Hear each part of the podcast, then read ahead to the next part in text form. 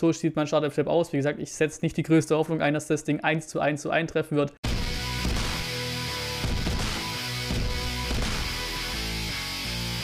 Und um 19 zum Vorbericht zum nächsten Sonntagsspiel für unseren VfB.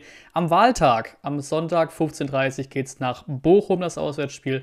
Ähm, bei denen kann man auf den Kader mal kurz gucken. Da haben wir nämlich den starken Keeper Riemann, der am Mittwoch, habe ich dass er das Training abbrechen musste. Bin mir gerade nicht sicher, ob er jetzt einsatzfähig ist für Sonntag. Wäre natürlich für Bochum schlecht, für uns doof sagt gut, weil es wirklich ein guter Rückhalt bei denen.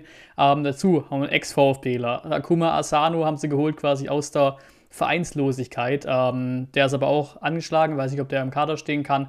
Und eben Zoller auch wichtig bei den vollen Trainings mit dem Kreuzverriss, fällt lange aus. Also, sie haben auch ein paar Verletzungen, die für Bochum wehtun. Ähm, haben im Sommer sich ganz gut verstärkt, würde ich sagen. Ein paar gute Jungs geholt, auch mit Bundesliga-Erfahrung.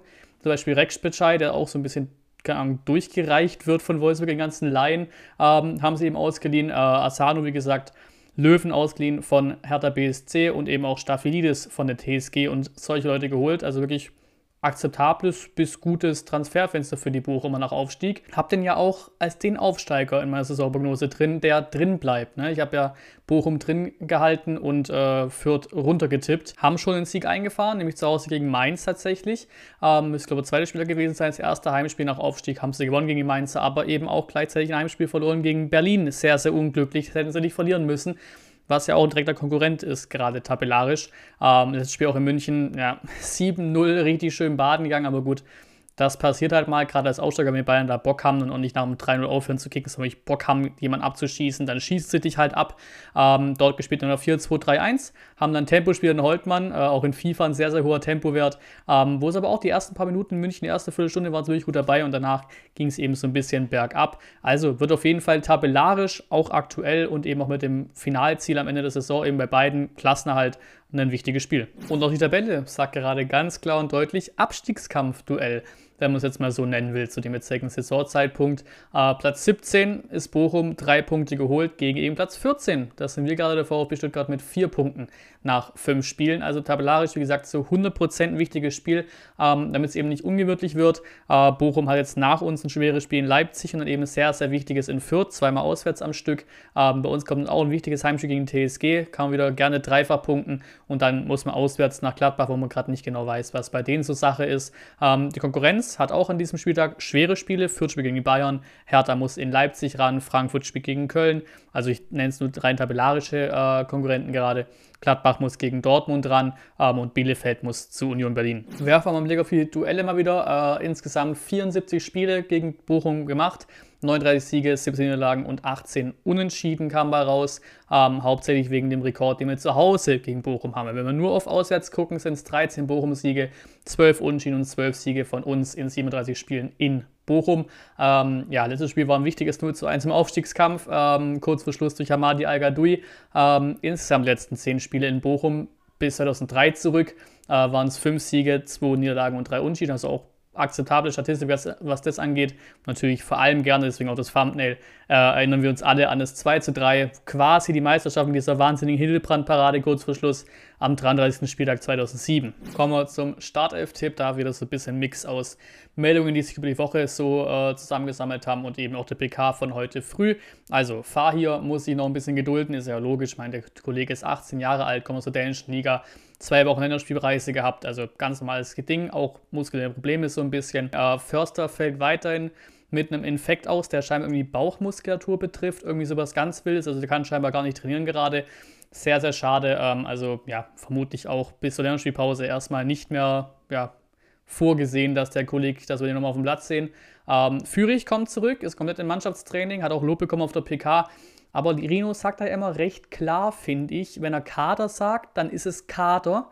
Und wenn er wirklich sagt, er kommt nicht äh, Kader oder Startelf oder er wird spielen oder sowas oder wird seinen Einsatz bekommen, dann klingt das meistens nach Startelf Barino. Also ich glaube, weil er eben gerade da jetzt wieder heute Kader gesagt hat, und es macht ja auch Sinn, meine Kollege war auch Ewigkeiten raus, denke ich mal, dass wir Führig erstmal von der Bank sehen werden. Ähm, Armadas Ausrückenmannschaftstraining, der bekommt da wohl seinen Einsatz erstmal beim VfB 2. Ähm, und jetzt schauen wir mal dann auf die genaue Startelf. Ähm, natürlich auch wieder da gerne personell eure Meinung in die Kommentare. Recht klar ist ja wieder Müller hinten drin. Anton kehrt nach Rotsperre zurück, ist auch sehr wichtig. Dazu ist auch Dinos sicher ich witter so ein bisschen die Mini-Chance, also vielleicht einen Ito sehen statt einem Kämpf von Beginn an, aber ich glaube trotzdem, dass Kämpf erstmal starten wird.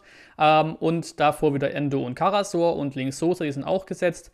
Ich setze mal rechts äh, eine Überraschung rein oder so ein bisschen eine Überraschung rein. Für mich rotiert mal Massimo tatsächlich raus ähm, und ich mache so ein bisschen Platz damit für meinen wilden Angriff. Also ich glaube, die Chance auf 11 von 11 verbaue ich mir damit selber, aber ich ja, fände es mal so interessant. Äh, wir machen Kulibali auf rechts nämlich, äh, Mangala steht wieder offensiver, also quasi auf der Position von einem Förster. Ähm, daneben ist Glumic absolut eine Option, ähm, auch nach Einwechslung wieder völlig okay gewesen aber ich bringe ja trotzdem mal Marmusch auf diese Position, ähnlich wie ein Kulibali, der auch eher über Flügel kommt oder eben die Spitze gespielt hat, wie gegen Leverkusen, übers Tempo kommt. Aber wenn du einen Kulibali da hinstellen kannst, warum nicht auch ein Marmusch und dann eben ganz vorne drin Hamadi Al-Gadoui, weil ich glaube, in so einer Art Spiel ist so ein Stürmer, glaube ich, gar nicht so verkehrt. Ähm, so sieht mein Startelf aus. Wie gesagt, ich setze nicht die größte Hoffnung ein, dass das Ding 1 zu 1 zu eintreffen wird. Aber bin gespannt, ob Rino am Sonntag mal ein bisschen was ausprobiert. Kommen wir zur Prognose. Natürlich wieder immer das Voting im Community-Tab. Ihr wisst Bescheid, Sieg, Unentschieden, Niederlage und natürlich auch genauere Ergebnisse, genauere Meinungen ab in die Kommentare. Ähm, und ich möchte mal kurz so einen kurzen Stand machen quasi von nach diesen fünf Spielen. Ich lasse mal Viertels raus, weil letztes Jahr eben auch äh, in der zweiten Liga waren, nicht in der ersten Liga. Aber ich will diesen Vergleich ziehen, weil ich es auch in den Kommentaren gesehen habe ähm, und sehr interessant fand. Auf letzten vier Gegner, die wir hatten jetzt. Ähm, zweimal Unentschieden gegen Frankfurt letztes Jahr, zweimal Niederlage gegen Freiburg letztes Jahr, ähm, einmal Unentschieden, einmal Niederlage gegen Leverkusen letztes Jahr und dann zweimal Niederlage gegen Leipzig. Also wir haben letztes Jahr nie gewonnen gegen diese vier Teams. Jetzt haben wir es auch nicht geschafft. Ähm, aber ne, es ist jetzt nicht so, als hätten wir da groß viel mehr Punkte einplanen können oder sollen. Wir haben auch gerade mit der sehr guten letzten Saisonvergleich, letztes Jahr haben wir gegen die auch keine Punkte gesammelt. Ne? Wenn ich jetzt hier gerade richtig sehe, waren es dann drei Unschieden und fünf Niederlagen ähm, gegen dieselben vier Clubs, eben in den Hin- und Rückspielen insgesamt. Ähm, Missentat geht da auch mit, sagt, dass wir ansonsten einigermaßen im Soll sind. Er hat auch gesagt, gegen Freiburg hätten wir einen Punkt eingeplant. Und ich würde auch sagen, dass das Spiel hauptsächlich ist, wo es sehr schade ist, dass man eben in der zweiten Hälfte nicht noch mehr drauflegen konnte und da eben zu Hause einen Punkt hätte sich sichern können. Deswegen wird das Spiel auch auf jeden Fall ein wichtiges Spiel, bin ich 100% dabei, aber ich will auch diesen Begriff von Schlüsselspiel oder whatever will ich noch nicht in den Mund nehmen, will ich noch nicht so sagen. Ähm, immerhin habe ich das Gefühl, dass die Mannschaft es geschnallt hat, wie es gerade ist, auch tabellarisch, äh, weil der Turm wird rauer. Also Rino ist mal lauter geworden im Training scheinbar. Ähm, da kam auch wieder was raus, was wir noch von Nico Willig kennen, nämlich dieses äh, Online-Sein. Es kann nicht sein, dass man sich hier Pausen nimmt, alle müssen immer online sein hat auch das Wort Charakterfrage in den Mund genommen. Also ja, finde ich äh, richtiger Ton aktuell in der Lage. Ähm, deswegen, Bochum auf jeden Fall wichtiges Spiel. Allen sollte die Lage klar sein. Ähm, man kann auch in Bochum gewinnen. Selbst Berlin, also jetzt ohne Berlin-Fronten zu wollen, aber selbst Berlin mit dem Spiellauf, Spielverlauf, äh, da merkt man, dass Bochum vielleicht auch nicht das größte Glück der Welt hat auf, als Aufsteiger, aber solche Spiele gegen Berlin zu Hause brauchst du nicht verlieren als Bochum.